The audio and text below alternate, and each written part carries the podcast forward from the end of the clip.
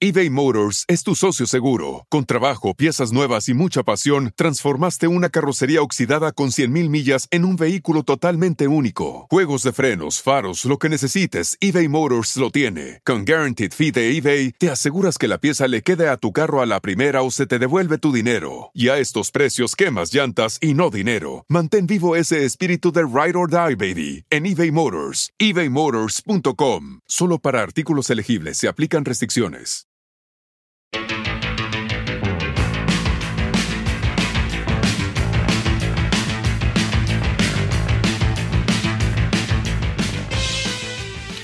Hola, hola, hola mis queridos rockeros, espero que estén todos muy, pero muy bien y preparados para otro episodio de El astronauta del rock, en donde recorreremos los ecos de la semana, las noticias más importantes de los últimos días.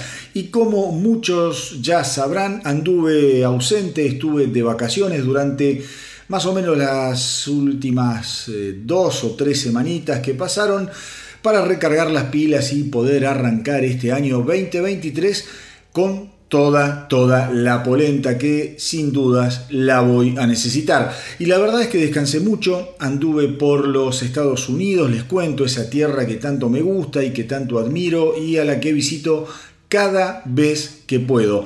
Estuve parando unos días en la ciudad de Orlando haciendo el recorrido obligado por los parques de Disney, de Universal. Me divertí muchísimo con mi mujer y mis hijos que, eh, bueno, son fanáticos de las montañas rusas. No fe de ninguna. Es más, les admito que anduve bastante más mareado de lo que yo eh, me podía imaginar, me, podía esperar. Después de ahí bajé hasta Miami, la encantadora y cálida Miami. Y por favor, qué clima que tiene esta gente. Están en pleno invierno y la verdad que no se puede creer. Pasé eh, unos días de playa eh, increíbles, no me llovió ni un día, mentira, llovió un día pero ya cuando era de noche, o sea que no, no perdí un solo día, pude hacer playa, tomar sol, descansar.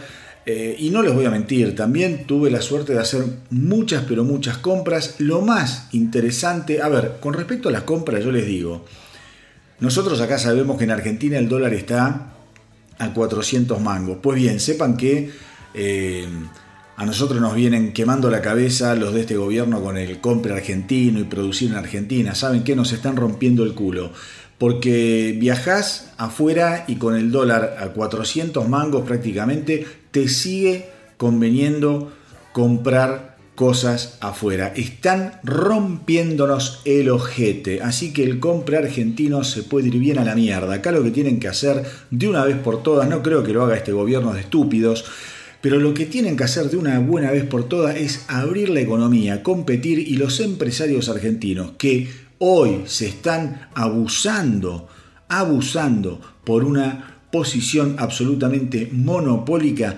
tienen que aprender a competir, a producir mejor y más barato. Y si no, pueden que cierren. Es así de simple. A la gente la van a tomar, quédense tranquilos, empresas que vengan de fuera y que den trabajo y que puedan producir productos al alcance eh, de todos los argentinos. Acá estamos comiendo, estamos vistiéndonos eh, solamente, solamente eh, con lo que ellos quieren, por así decirlo. No hay competencia y eso hace que los productos sean de menos calidad y que sean carísimos y que le pongan el precio que se les canten las pelotas. Así que les digo, tuve la suerte de hacer bastantes, bastantes compras. Quería decir esto porque realmente es indignante ver la cantidad de cosas que uno puede comprar y que puede acceder cuando viaja. Y que vos decís, loco, pero ¿cómo puede ser? Con el dólar al, precio que está, te siga conveniendo comprar eh, afuera en lugar de comprar en Argentina. Y más allá, más allá del precio, la variedad, muchachos, la variedad de cosas que hay. Como les digo, acá estamos morfando las cinco marcas de galletitas que nos ponen en el supermercado, porque se producen acá estamos comprando la ropa de, eh, de cómo es, de empresas argentinas que obviamente después ellos van, negrean a los tipos que les hacen los pantalones, las remeras, las camisas en el 11, los tienen hacinados, laburando como esclavos y acá te cobran lo que no vale por siempre la misma marca de pantalones o de remeras o de camisa. Una locura, la verdad es un tema que da para largo, no tiene que ver con el sentido del programa ni mucho menos, pero lo quería decir porque aquellos que viajan van a saber que tengo razón y los que no viajan o que tienen un poquito la cabeza quemada con esto del kirchnerismo y del populismo y de estas grandes pelotudeces que nos vienen envenenando desde hace 20 años, sepan que estamos viviendo para la mierda. A ver, volviendo un poco al, programa, lo más interesante que me traje en función de lo que es el astronauta del rock fueron cinco libros realmente geniales. Eh, de los que me voy a ir nutriendo oportunamente. Los seguidores del astronauta del rock ya saben que soy muy pero muy fan de las biografías, de los eh, libros que tienen que ver con la historia del rock y en ese sentido, en este viaje me saqué las ganas verdaderamente. En mis estantes acaban de incorporarse los siguientes libros. Eruption, que básicamente es una recopilación de charlas eh, con Eddie Van Halen, que digamos que fue teniendo Eddie Van Halen a lo largo de toda su vida con dos periodistas muy pero muy importantes. Un libro al que eh, estuve leyendo muy por, por arriba y que la verdad no, no veo el momento de poder empezarlo. Ahora para colmo estoy, no sé si promediando, ya le pasé la mitad del libro a una, historia de Pink Floyd escrita por, em, eh, ¿cómo se llama? Nick Mason, el baterista de Pink Floyd. Está bien el libro, quizá ahonda mucho en, tecnicidades que no tienen que ver con lo que a mí más me interesa, con todo lo que es la puesta en escena, la parte fílmica, cómo se armaron los espectáculos de Pink Floyd, pero después tiene otras cosas que son muy pero muy lindas que en algún momento se las voy a contar, así que cuando termine este libro de Nick Mason, voy a empezar con estos que me traje. Eh, les decía, Eruption, que es esta recopilación de charlas con Eddie Van Halen. Me traje también del mundo Van Halen Red. Eh, Red es la biografía de Sammy Hagar. Hace mucho tiempo que quería comprarla, finalmente lo hice. También me traje The Lives of Brian, la biografía del queridísimo e inefable Brian Johnson, cantante de ACDC.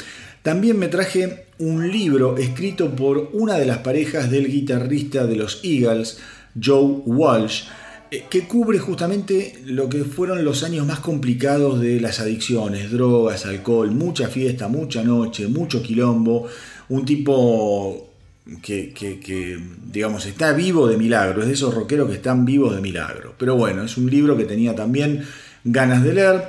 Y finalmente, un librazo genial me traje que deseaba con todas mis fuerzas y que esta vez finalmente lo encontré. Me refiero a Nothing But a Good Time. La última vez que había querido conseguirlo estaba agotado. Eh, Nothing But a Good Time eh, es un libro genial dedicado a todo lo que es la explosión del rock en la década del 80. Así que, como verán, me voy a tener que hacer de un tiempo para poder leer todo esto. Y además de lo que estoy leyendo ahora, como les decía, este libro de Pink Floyd, tengo un montón de otros libros a los que nunca les pude entrar por una cosa, por otra. Así que no sé cómo voy a hacer, pero no tengan, no tengan dudas eh, de que algo se me va a ocurrir. Me voy a hacer tiempo para, para meterle fuerte a la lectura.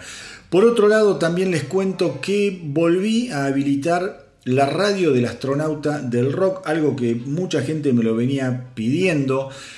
Eh, porque bueno, finalmente pude resolver un par de problemas técnicos que hacían que la radio se colgara demasiado. Es una radio online, así que solucionado este tema, al menos por ahora está emitiendo muy bien, estoy como en una fase de prueba, estando muy encima de todo lo que es la escucha de la radio, viene bien, está bastante, bastante estable todo el programita, el sistema que uso, eh, así que los invito a que le escuchen todo el día, todo el día pasa música sin interrupciones.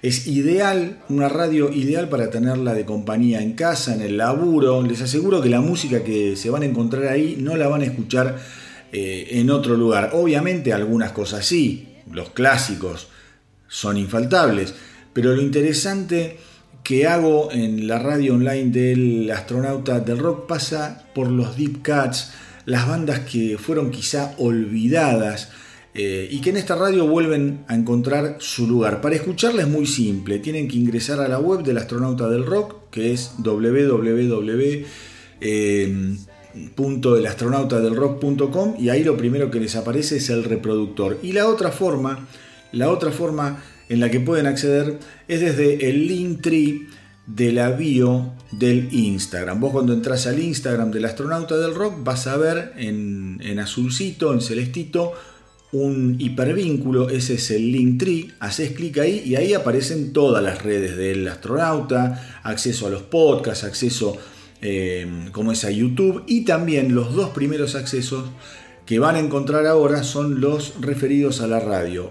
Por uno entras a la web, como les decía recién, si no querés entrar directamente a la web, vas por el link tree del Instagram y después hay otro link que te lleva a un reproductor un reproductor web que nada, haces clic ahí, se te abre el reproductor, pones play y, listo. Es más, hasta podés copiarte la dirección del reproductor y, lo dejas como favorito. Vas a tener, te aseguro, un acceso directo a una música realmente, realmente interesante. Todo el día música y algunos separadores que fui haciendo, pero la verdad que está quedando muy, pero muy linda ya recibí buenos comentarios en estos días que comenzó a funcionar. Gente de México, gente de Chile, gente también de acá de Argentina que la está disfrutando. A todos ellos, gracias.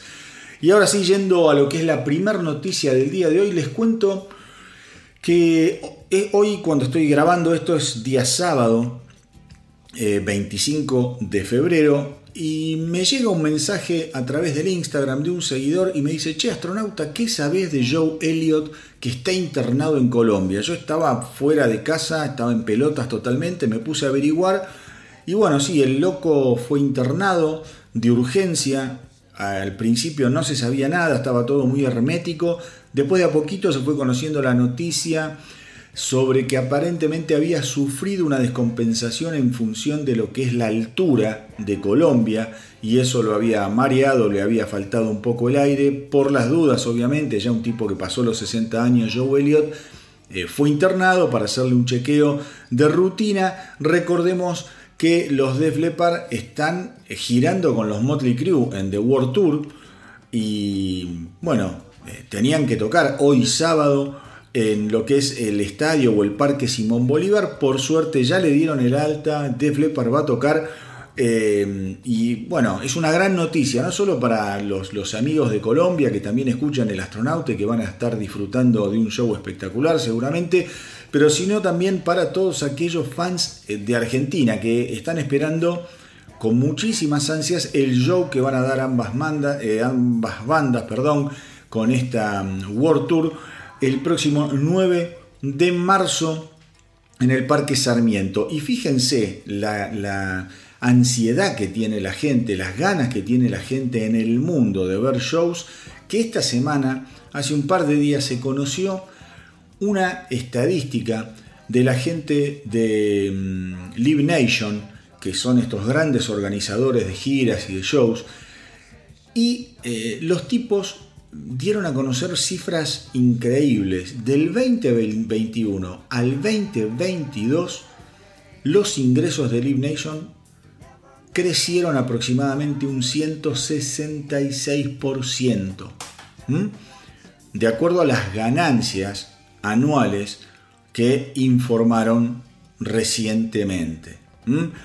Tengamos en cuenta también que, bueno, más allá de la ansiedad de la gente, de las ganas, después del encierro pandémico, los precios de las entradas eh, para los shows se dispararon, ya no son los mismos precios que eran hasta hace dos años. Pero eso también, eso también apunta a que la gente está dispuesta a pagar estos, estos nuevos costos de lo que es eh, los shows en vivo y, es, y, los festivales, pero la verdad me, pareció realmente increíble, un 166% de aumento en las ganancias de Live Nation del año 2021 al año 2022. Han alcanzado una cifra récord de 16.7 mil millones de dólares. ¿Escucharon? 16.7 mil millones de dólares, una montaña de guita, algo increíble. Y ahora sí, vamos a pasar al primer estreno del episodio del día de hoy. Les cuento que eh, Firstborn, esa banda genial formada por el guitarrista em, ¿cómo se llama? El, perdón, el bajista James Lomenzo y el baterista Chris Adler, James Lomenzo, Megadeth, Chris Adler, ex Lamb of God, han lanzado ahora sí un nuevo sencillo llamado Sinners que fue producido en forma independiente. Recordemos que Firstborn también está formada por el guitarrista Myron y el vocalista eh, Girish Pradam, que es un hindú que la rompe, realmente canta increíble, increíblemente bien. La producción, ya les digo, fue mm, como es eh, una producción independiente y contaron con la ayuda para mezclar y masterizar de Gene Machine Freeman, un tipo muy pero muy afamado. Recordemos también que cuando lanzaron otros simples, Bad Things y eh, One of a Kind, que acá los escuchamos en El astronauta del rock, justamente Chris Adler eh, dijo que ellos estaban aprovechando muy, pero muy bien el tiempo y que habían aprovechado también todo el tiempo de parate y que la idea que tienen es que durante el 2023 ellos vayan lanzando al menos una canción al mes y por lo visto los muchachos eh, tienen pensado cumplir con semejante promesa. Así que ahora vamos a escuchar lo nuevo de Firstborn, Sinners.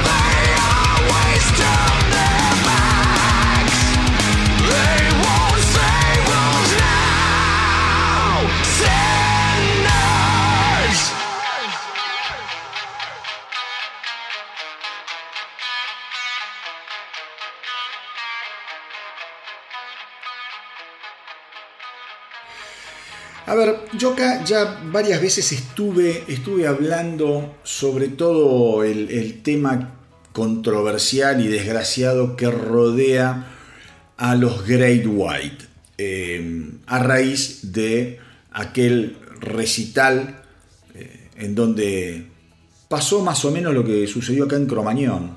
Murieron 100 personas en un show de eh, Rhode Island a raíz de que tiraron también unos fuegos artificiales y todo el fombor que había en, el techo se, incendió y bueno, fue realmente, realmente una masacre. El 20 de febrero de esta semana se cumplieron 20 años de todo ese episodio desgraciadísimo y lo que fue el gobernador, el, el, ¿cómo se llama? Sí, el regente de Rhode Island, eh, en un acto emitió también un comunicado que fue leído en función de todo lo que, de todo lo que es un, aniversario desgraciadísimo. ¿no? El, 20 de febrero dice, será para siempre un día trágico y difícil en la historia de Rhode Island.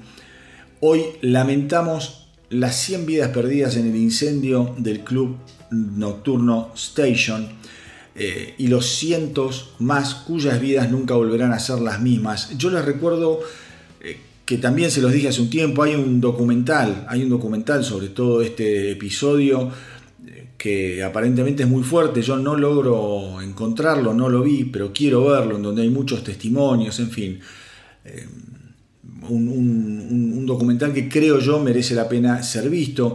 El comunicado sigue diciendo que a las familias de quienes murieron eh, ese día eh, es de, seguirá siendo por siempre un momento devastador. Rhode, Island nunca olvidará a sus seres queridos y siempre, siempre estaremos junto a ellos. en función, en función de, de, esto que sucedió, el guitarrista de Great White que fundó la banda con Jack Russell en 1982, estuvo también hablando y él siempre quiere despegarse porque él estuvo en este episodio, pero ahora les voy a contar un poco por qué siempre Mark Kendall quiere despegarse de Russell. Porque em, en el momento en el que Great White estaba bajo la tutela de Jack Russell, de hecho se llamaba Jack Russell's Great White, la banda, eh, al momento que se produce esta tragedia, lo invitan, lo invitan a Mark Kendall para que tocara una serie de shows junto a, este, a esta nueva formación o a esta nueva franquicia de Great White comandada por Jack Russell. De hecho, de hecho, como les digo, eh, la gira, la gira, según Kendall, se anunció inicialmente como la gira de Jack Russell for You. ¿Por qué? Porque así se llamaba For You el segundo álbum solista de Jack Russell, que había salido en el 2002.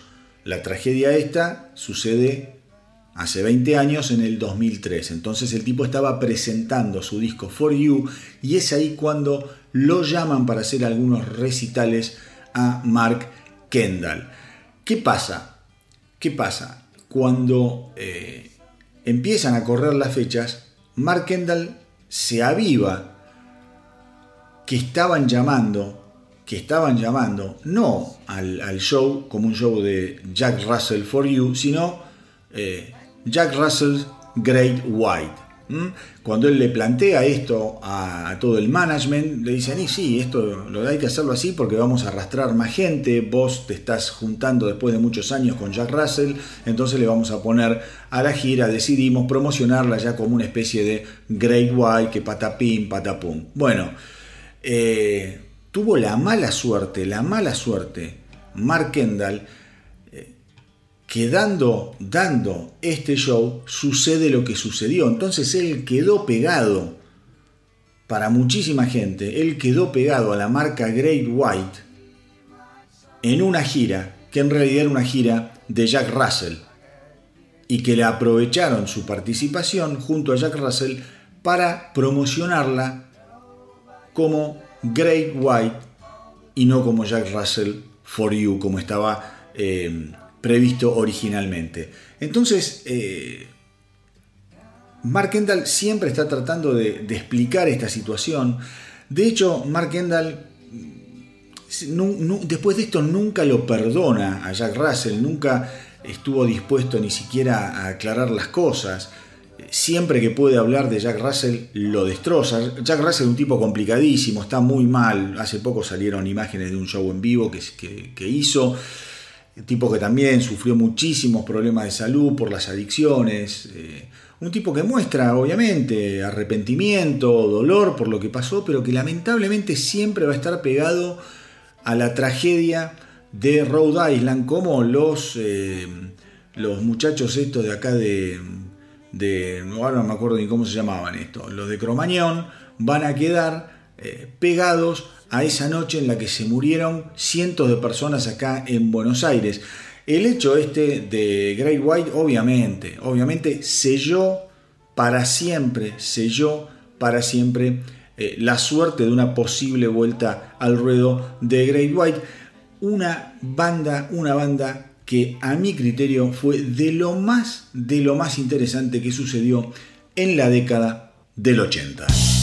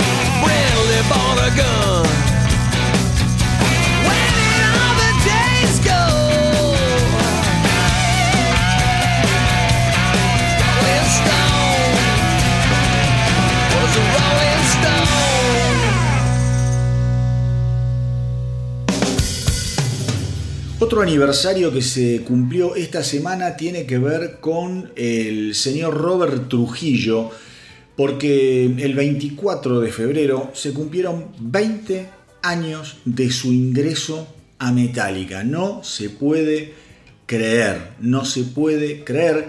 Em, es un, hito realmente la entrada de Trujillo a Metallica luego de la salida de Jason Newsted.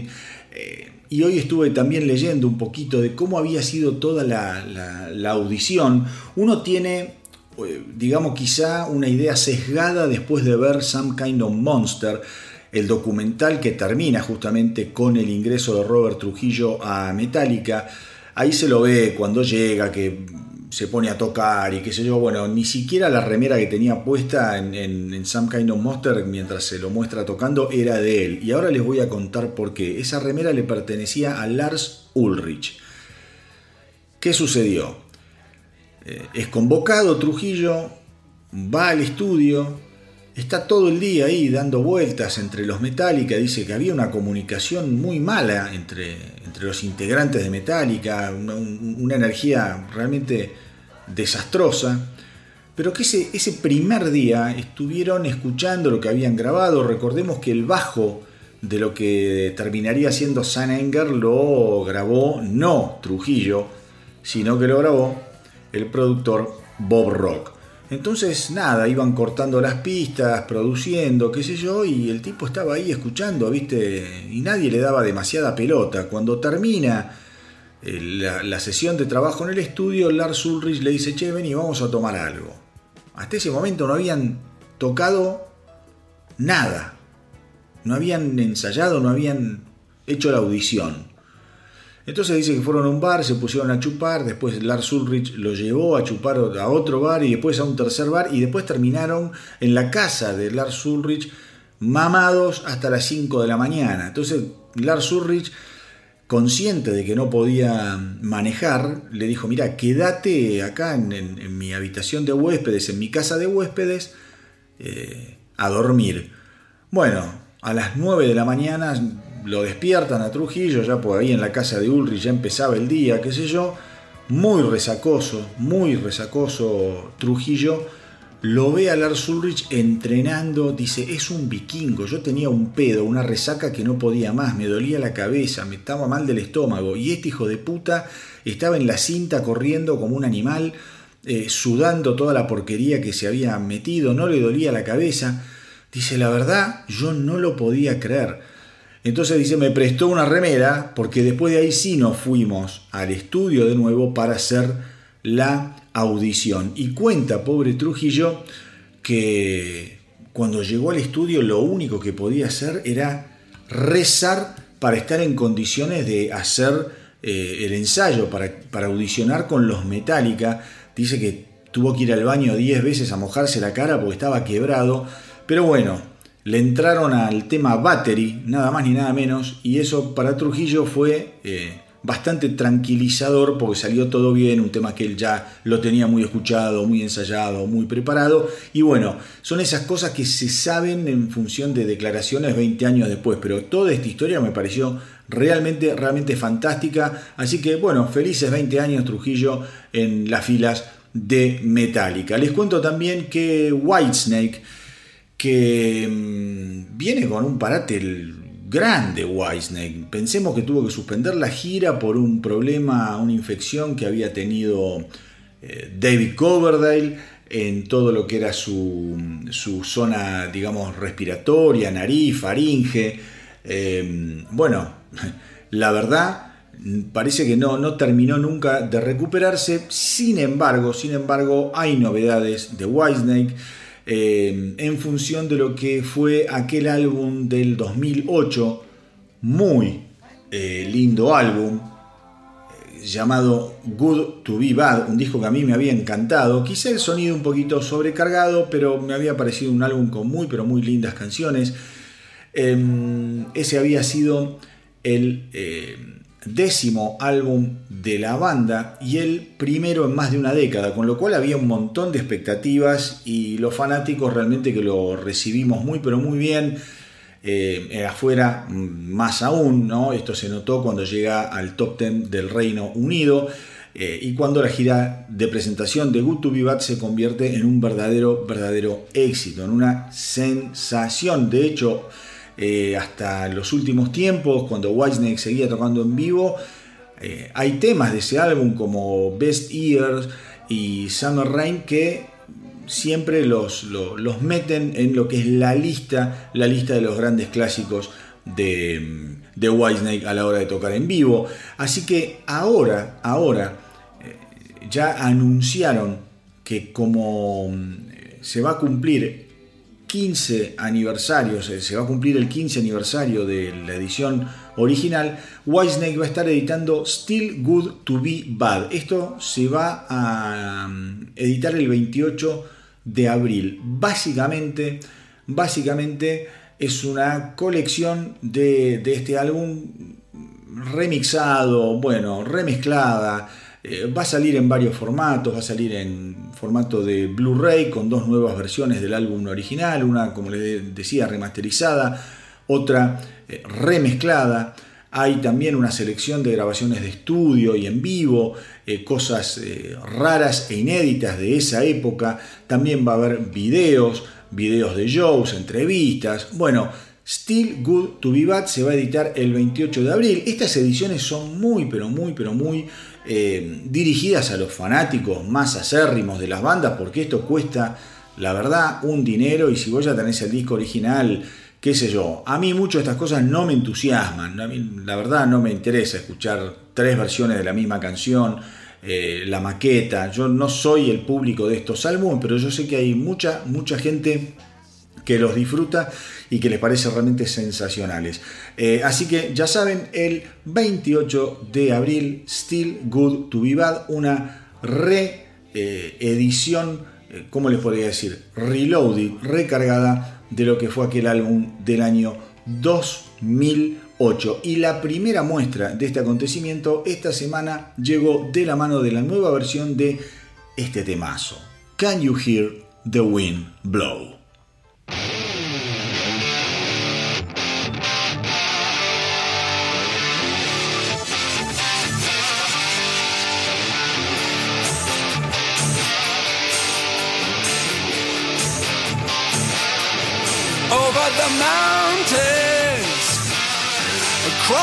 Sea. I know love is waiting for you and me.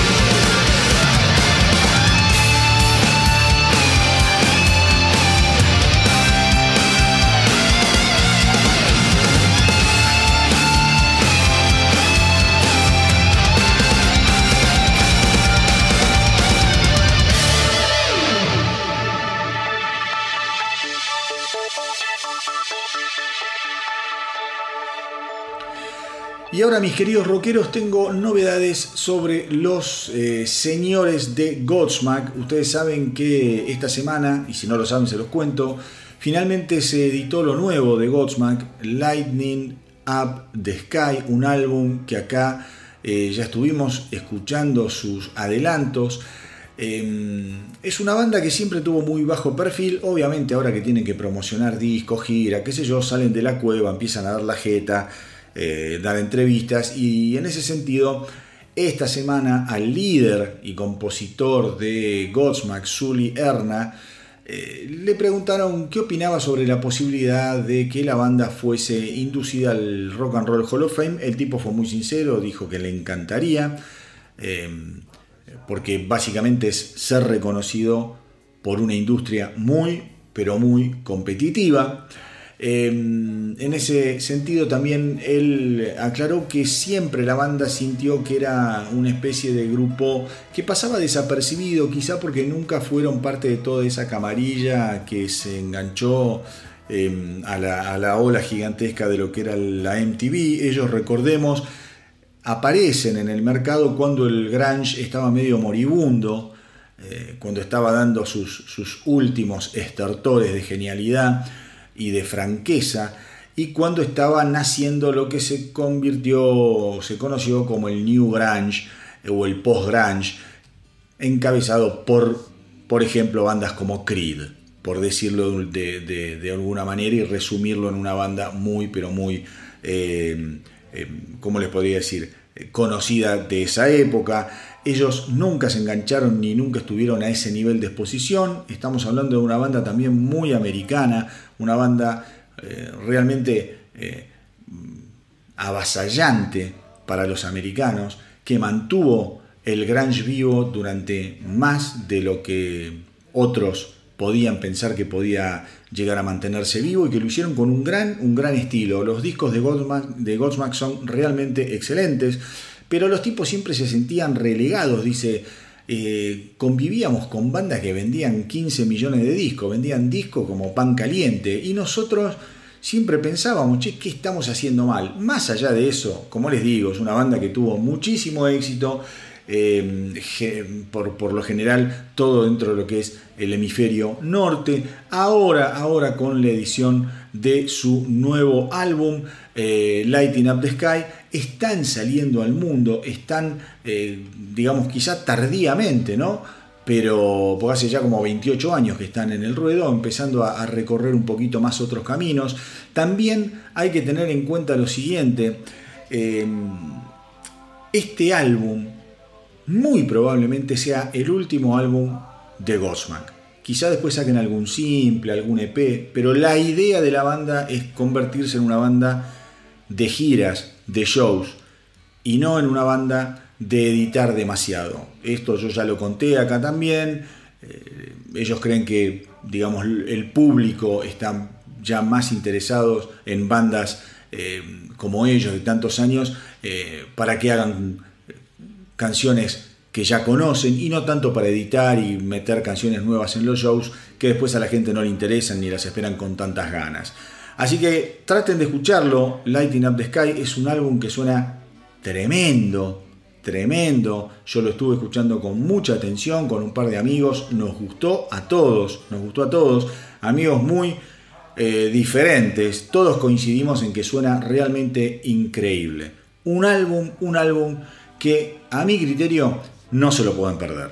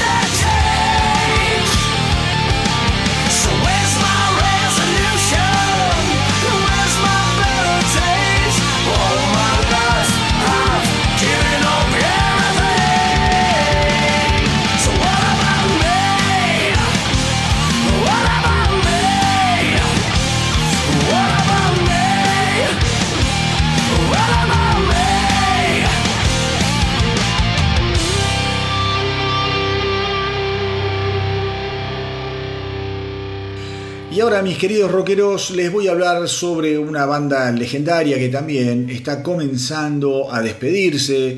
Una de mis bandas favoritas de lo que fue la década del 70, la década del 80. Banda muy, pero muy exitosa. Banda que tuve la suerte de ver en vivo. Estoy hablando de los señores de Foreigner. Esta semana, en un reportaje al cantante Kelly Hansen, eh, se le preguntó un poco sobre. Eh, ¿Qué era lo que estaba pasando con el anterior cantante, el cantante original de, los Foreigner, Lou Graham, un tipo magnífico, un tipo con una voz única, que también desde hace unos cuantos años viene con problemitas de salud, le tuvieron que extirpar un tumor del cerebro, eh, está bastante desmejorado, sigue cantando, eh, pero bueno, no le tira la mejor onda a Kelly Hansen, y eh, tengamos en cuenta que ellos han compartido un par de veces escenarios en el 2017 y 2018 para celebrar el 40 aniversario de la banda. Eh, y en, función de esto, Kelly Hansen, un tipo muy macanudo, muy perfil bajo también, dijo que él siente que la puerta siempre está abierta para que todos los miembros originales y sobrevivientes de Foreigner se suban al escenario a tocar con los integrantes actuales. Eh, dice, realmente disfruto mucho cada vez que, se suman y que podemos hacer algún espectáculo con ellos. Eh, me siento honrado porque son aquellos que pudieron construir en primera instancia lo que es hoy el legado eh, de, una banda como Foreigner. entonces, Lou Graham, Lou Graham, sin embargo, como yo les cuento, también estuvo hablando hace unos meses sobre eh, la onda o la mala onda que tiene con Kelly Hansen. Le preguntó eh, justamente Eddie Trunk, le, preguntó, che, ¿qué es lo que te pasa? ¿Vos tenés mala onda con, con Hansen? Y Lugram fue al hueso, dice, mira, yo creo que es un buen cantante, eh, canta muy bien esas canciones, pero lo que me molesta es que me imita en todo me imita hasta en, esas partes en las canciones en donde hay ciertos leaks, ciertas improvisaciones, y eso a mí me ofende. Dice, porque yo creo que si vas a cantar las canciones, podrías cantar las melodías, que sí son familiares y que hay que respetarlas y que la gente las conoce, pero cuando se trata de improvisar, tenés que ser un poco más original, tenés que ser un poco más personal. Él debería tener sus propias forma sus propios leaks en lugar de imitarme. ¿Qué sé yo? No lo sé. Yo creo, a ver, y esto lo digo conociendo mucho la historia de Foreigner, yo creo que pasa también un poco lo que pasa con Styx eh, y el, cantante Dennis DeYoung. Creo que hay cosas, relaciones que se rompen por distintos motivos, diferencias musicales, diferencias personales. Eh, Lou Grant quedó bastante, bastante eh, caliente con, con, Foreigner, principalmente, eh, principalmente por un tema de, derechos de autor, de algunas canciones en las que él había contribuido. Digo, nada, son cosas que suceden en las bandas. Y yo creo que Lugran siempre se quedó con la idea de que él podría haber seguido algún tiempo más o quizás hasta hoy en Foreigner. Yo creo que no, como les digo, es un tipo grande, de 72 años y es una persona que tiene muchos, muchos problemas de salud. Y Foreigner, pensemos que es una banda que gira todo el tiempo, todo el tiempo, desde la entrada de, eh, ¿cómo se llama?, de Kelly Hansen, la banda no ha parado de girar es más, desde hace 10 años, desde hace 10 años, prácticamente en algunos shows eh, se han convertido en una banda de covers porque no hay mm, ningún miembro original. Esto es a raíz de que eh, el guitarrista y fundador Mick Jones también tuvo problemas cardíacos y aparece cuando está bien de ánimo, cuando se siente bien entonces, bueno, nada, ahora están cantando las urras, van a tener más o menos un año y medio, dos años de gira para despedirse. Y si a mí me, me, apuras un poco, yo creo que después de la despedida, no sé si va a ser el final realmente de Foreigner, porque las canciones de Foreigner, bien interpretadas, yo creo que pueden ser eh, mantenidas vivas por, por un montón de otros, de otros músicos. Ya les digo, yo cuando los vi acá en, Buenos Aires, ningún miembro original y la banda estaba en llamas y se disfrutó, se disfrutó muchísimo. Una, una pena que sucedan este tipo de, de cosas entre integrantes viejos, integrantes nuevos, qué sé yo. Por suerte, por suerte siempre nos queda la música.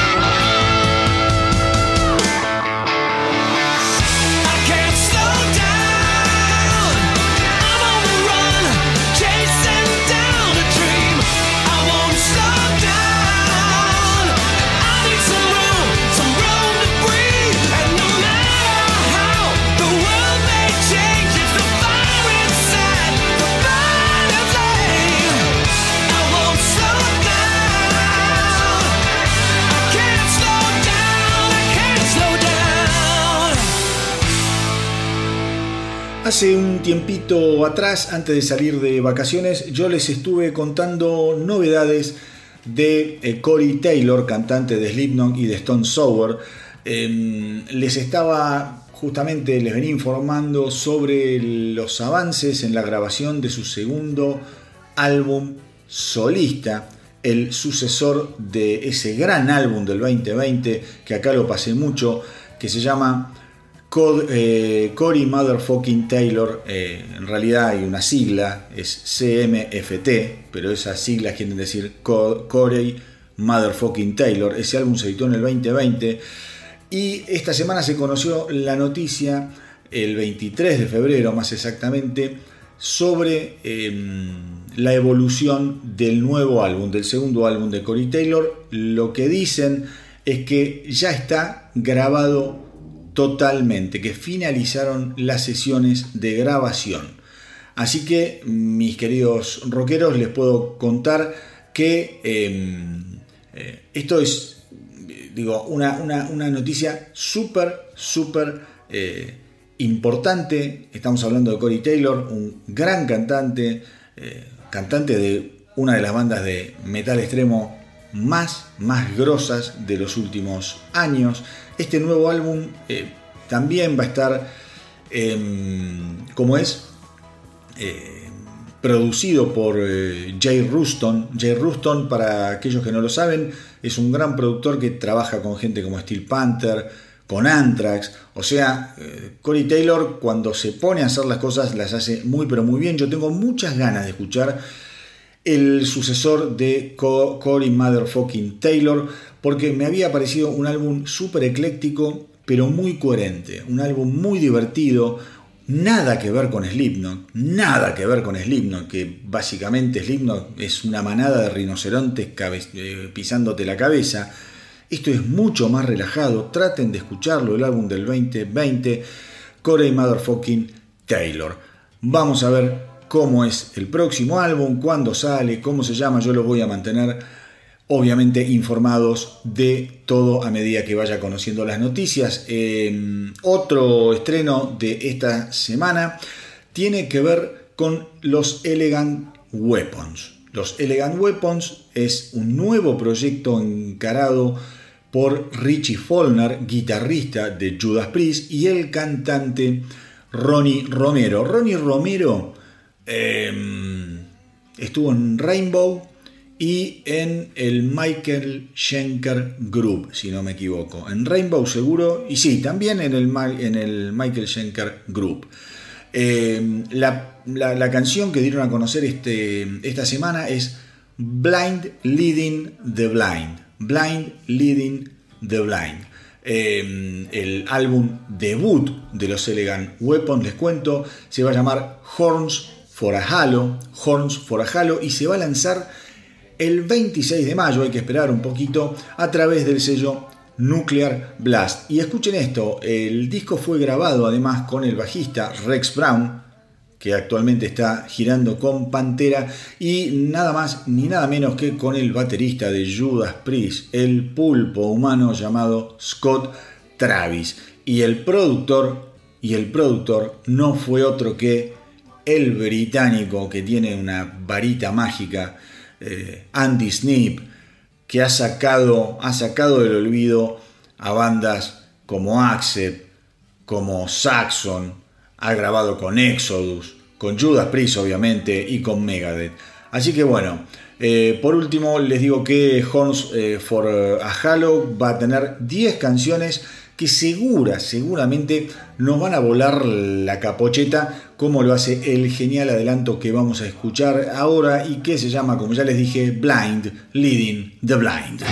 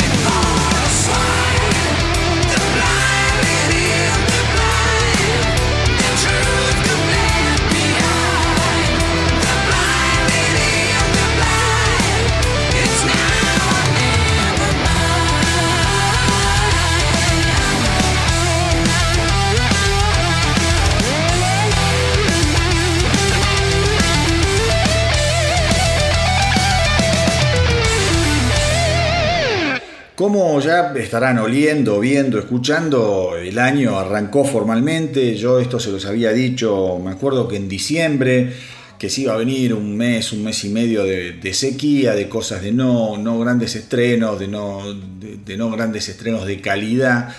Eh, porque bueno, a fin de año las grabadoras, la discográfica, las bandas están en otra, en otra frecuencia con el tema de las fiestas, la gente no, no da demasiadas promociones ni reportaje, ni sale a girar mucho, porque se cagan de frío básicamente. Entonces, a medida que avanza el, año, la cosa se va armando, febrero vino muy bien y como verán en el episodio de hoy, los estrenos no paran. Hubo otro estreno que es el que vamos a compartir ahora, que llegó de la mano de los LA Guns, banda revitalizada actualmente con el cantante Phil Lewis y el guitarrista Tracy Guns. El otro día leí que Tracy Guns eh, se está pistoleando a Orianti, me parece.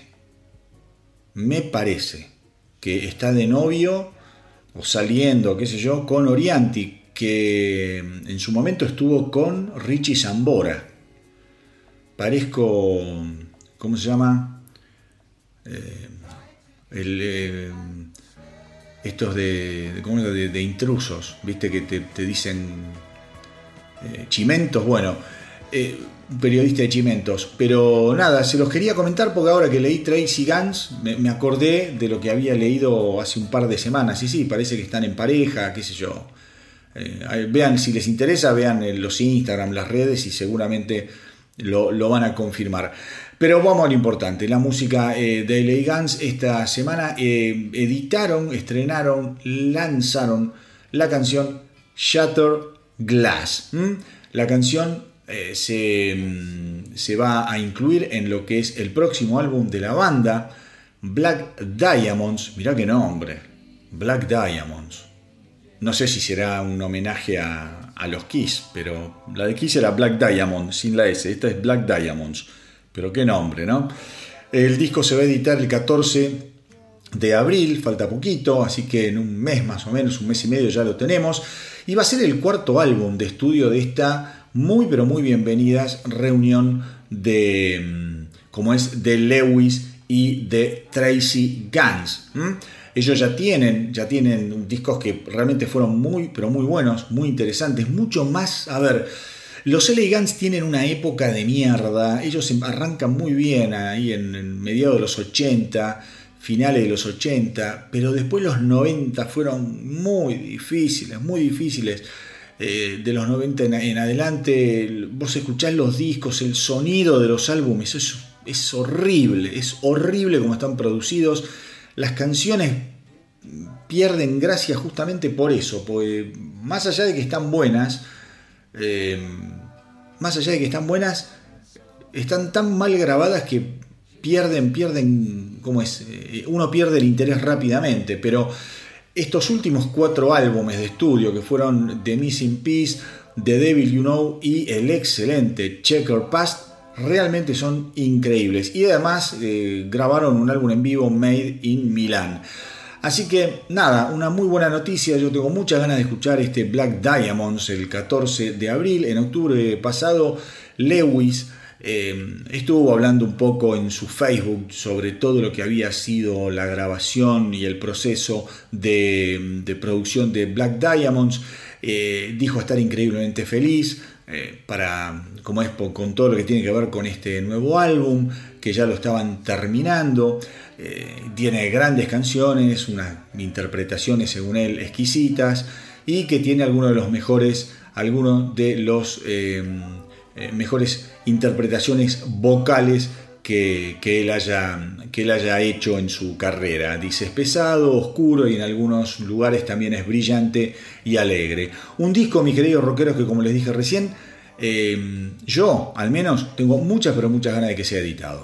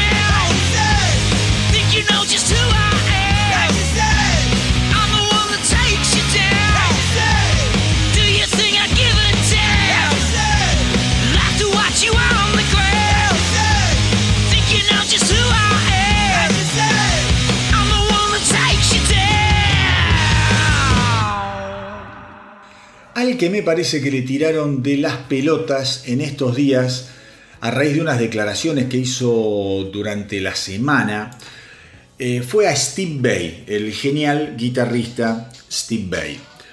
¿Qué pasa? Vamos, vamos a ir por partes. Eh, él había dicho hace unos días que eh, consideraba que había un disco entero de Ozzy Osbourne compuesto entre él y Ozzy, que estaba, eh, como se llama, encajonado, que había material eh, que tranquilamente podía completar un álbum. Esto, bueno, trajo todo un revuelo. Yo supongo que no le habrá gustado nada a, todo lo que es el management de Ozzy, a todo lo bueno, eh, a, Sharon, son muy celosos de sus cosas. Ozzy, para colmo, bueno, está complicado de salud como para abandonar definitivamente las giras. Veremos. Yo no creo que no toque más en vivo. Si yo creo que algo va a ser. No sé si va a girar. Pero puede ser que toque en vivo si se recupera. Ojalá, ojalá pueda, pobre gordo. Yo lo quiero mucho. Es un tipo al que siempre admiré. Eh, está muy reciente también la edición de su último álbum, Patient Number 9, entonces medio que se suban al caballo de Ozzy un tipo como Steve Bay, me parece que eso los, los molestó y por eso digo, les, le, han tirado las bolas porque ahora, ahora, en estos últimos dos días, más o menos, no sé si es de ayer o antes de ayer, Bay tuvo que salir a aclarar el tema diciendo que en una entrevista reciente hablé un poco descuidadamente sobre sentarme en un álbum completo de Ozzy. Y luego los titulares, eh, bueno, se tergiversaron y se volvieron virales. Como siempre los medios tienen la culpa. Dicen pelotudeces y los medios tienen la culpa. Para aclarar, Dice Bay, Ozzy y yo nos reunimos alrededor del año 1996 y pasamos un tiempo tratando de encontrar algunas canciones potenciales para un álbum que él ya tenía a medio grabar. Ese disco más tarde salió como Osmosis. Em, dice, hicimos demos de un puñado de pistas y luego hubo un montón de canciones que fui construyendo para que él las revisara. Terminó eligiendo una canción para usar en su álbum que fue My Little Man, fue regrabada con su banda y salió realmente muy bien. Solo otra pista eh, demeada de esa sesión tenía em, la voz de Ozzy que grabé con él y yo por mi parte le entregué todos los demos que había hecho, todos los masters que había eh, construido para que él eligiera personalmente qué quería o no incluir. En general, dice, eh, hay suficiente música para un disco completo, pero, y acá está el tema, pero esas canciones requerirían una nueva grabación. Los demos son hojas de ruta llenas de baches, pero no es el objetivo final.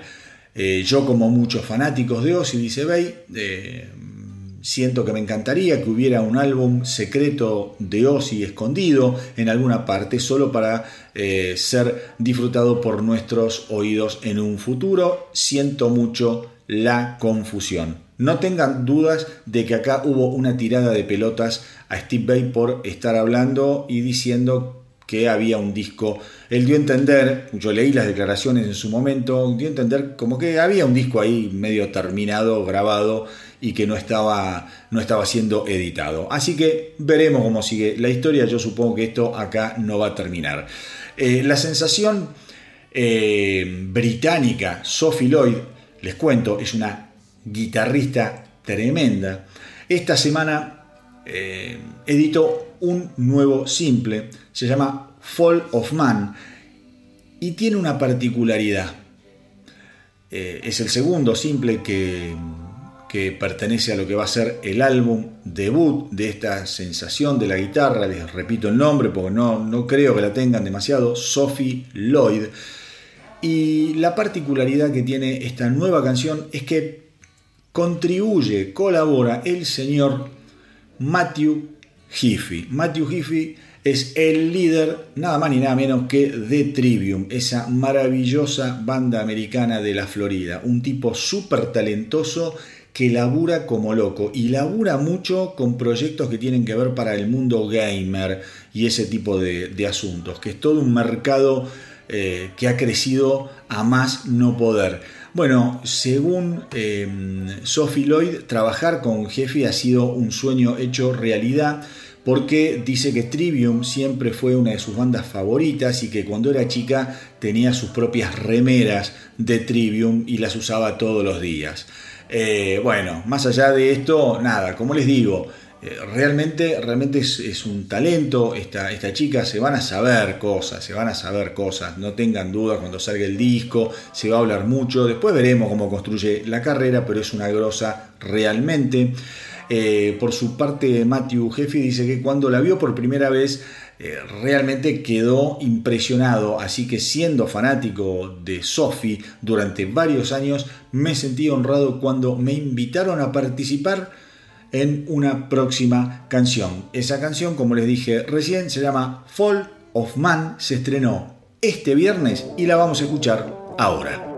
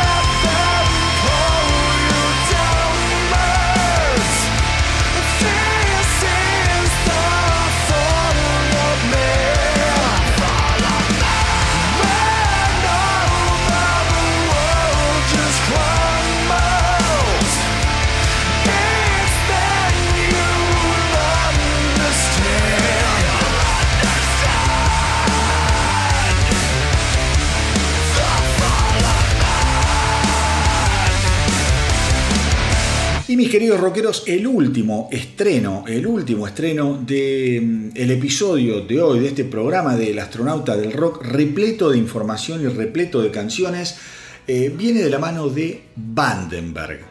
Vandenberg, otro guitarrista del carajo, que eh, estrenó House on Fire.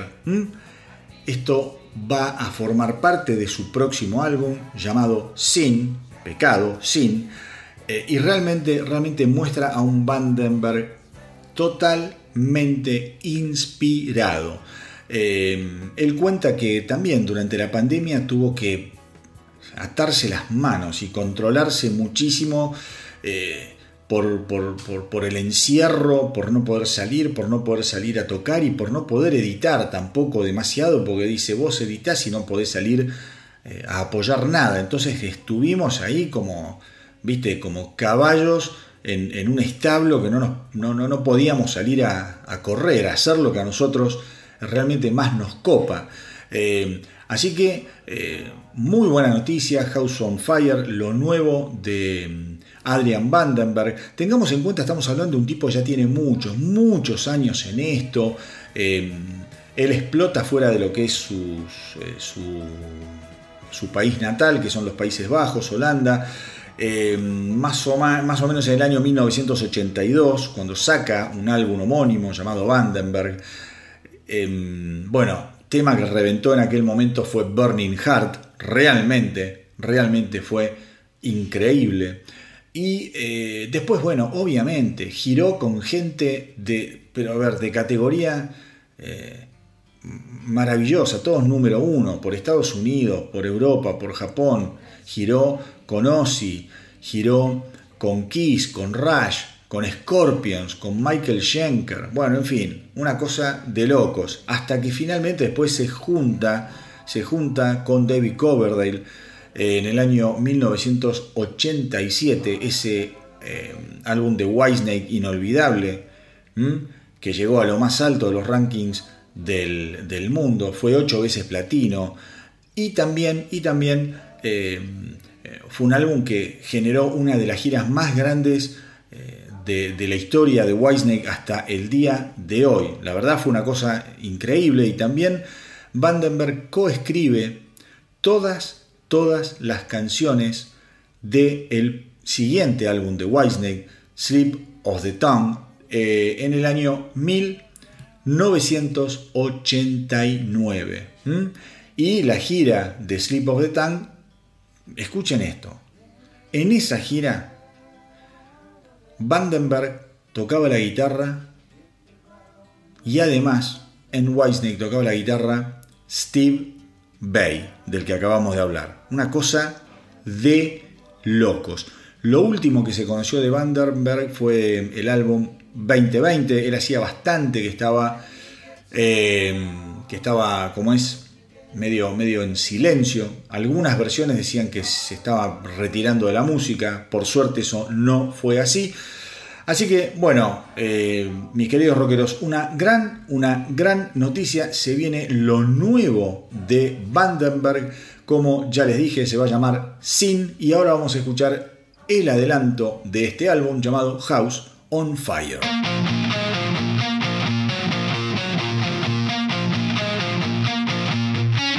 Like a stranger to myself, destroying everything I couldn't have. Something sparked my darkness to explode. I couldn't let go.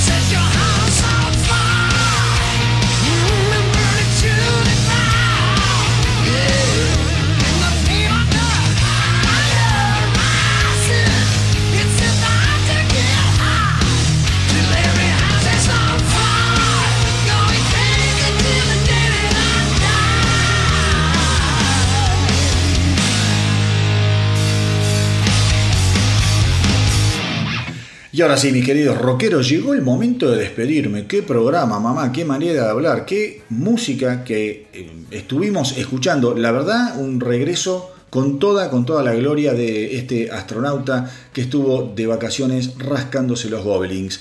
Em, a ver, espero como siempre que lo hayan pasado bien, eh, que hayan disfrutado. Recuerden hacernos el aguante en Facebook, en Instagram, visiten la web www.elastronautadelrock.com. Recuerden lo que les dije al principio, en la web tienen el reproductor de la radio del astronauta del rock que he vuelto a poner en funcionamiento desde hace unos días y que está pasando música las 24 horas. Música increíble, no se la pierdan. Eh, y si me quieren contactar en forma privada, me escriben a elastronautadelrock.gmail.com. Y hoy, mis queridos amigos, no había otra manera de despedirme hasta la semana que viene que no fuera con esta noticia. Para mí la noticia del año hasta ahora, eh, del año calendario podríamos decir, porque el año acaba de empezar. Pero esta semana se confirmó finalmente que Paul McCartney va a estar trabajando, va a estar participando en lo que es el nuevo álbum de los Rolling Stones. Hay un video que subí en YouTube eh, sobre este tema que pegó muy fuerte. Es un acontecimiento realmente histórico, estamos hablando de gente octogenaria, por decirlo de alguna manera prácticamente. Quizá los Stones son un poquito más chicos, pero más, más chicos, más, menos viejos. Eh, Paul McCartney ya pasó los 80 años. En algún momento también se había hablado sobre la posibilidad de la participación de Ringo Starr, cosa que hubiese sido magnífica, eso después se desmintió porque aparentemente en el nuevo disco de los Rolling Stones, que me atrevo a decir va a ser el último álbum de estudio que graben, eh, se va a escuchar la batería del desaparecido y baterista original de los Rolling Stones, Charlie Watts, que muriera el, eh, en el año 2021. El año eh, hace un año y medio murió más o menos. Bueno, estamos en el 23, sí, ponele un año y medio, dos años. No me acuerdo exactamente eh, la fecha. Pero bueno, un notición, un notición. Pensemos que estamos hablando de los Beatles y de los Rolling Stones. Las bandas que inventaron todo. Bandas que recorrieron todo el abanico de música que vos se te puede imaginar de los últimos 60 años. Excepto heavy metal hicieron todo. Los Rolling quizá hicieron más a nivel estilos por una cuestión de permanencia. Le pegaron al blues, le pegaron al rock, le pegaron al hard rock, le pegaron al reggae, le pegaron a, todo, a, la música country, a la música folk, a la música disco, ya no sé, no sé, a la new wave, hicieron todo, todo. Y siguen con ganas de tocar y siguen con ganas de grabar, los adoro. Y que estén con Paul McCartney a esta altura de la vida me parece espectacular. Me parece espectacular. Un notición. Me, realmente estoy con, con muchas ganas de escuchar más allá de, que después me puede gustar más, me puede gustar menos, no, interesa, no interesa, pero digo, qué lindo que estos tipos a esta altura de la vida, ya en el ocaso de la vida, puedan darnos estas noticias. Y algo que me llamó mucho la atención es que el álbum va a estar eh, producido por Andrew Watt. Andrew Watt es hoy en día el productor más importante que hay sobre la faz de la Tierra. Es el que, por ejemplo, trabajó con Post Malone y con los últimos dos discos de Ozzy Osbourne, solo para dar una idea de la dimensión de este pibe. Em, aparentemente ya el álbum está todo grabado, se está mezclando y la participación de McCartney, de McCartney eh, se dio en la ciudad de Los Ángeles en, hace, algunas, hace algunas semanas. ¿eh? Así que bueno, Insisto, yo creo que este va a ser el último álbum de los Rolling Stones, yo creo que ya está, no necesitan hacer más nada, desde hace años no necesitan hacer más nada, lo último de estudio había sido a Bigger Bang, un disco que a mí me había encantado, yo pensé que ese iba a ser ya el broche, no voy a contar el álbum de covers de blues porque me parece un embole y me parece innecesario como todos los álbumes de covers, eh, pero esta, esta noticia, esta noticia de que va a haber un nuevo álbum de los Stones con McCartney, con Charlie Watts en la batería y producido por Andrew Watt, creo yo que es un broche de oro sensacional para una carrera, a mi criterio, casi, casi perfecta.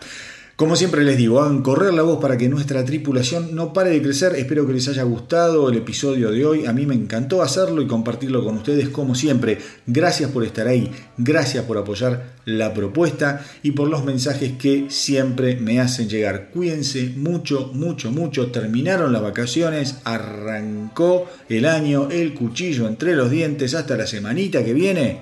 Y que viva el rock.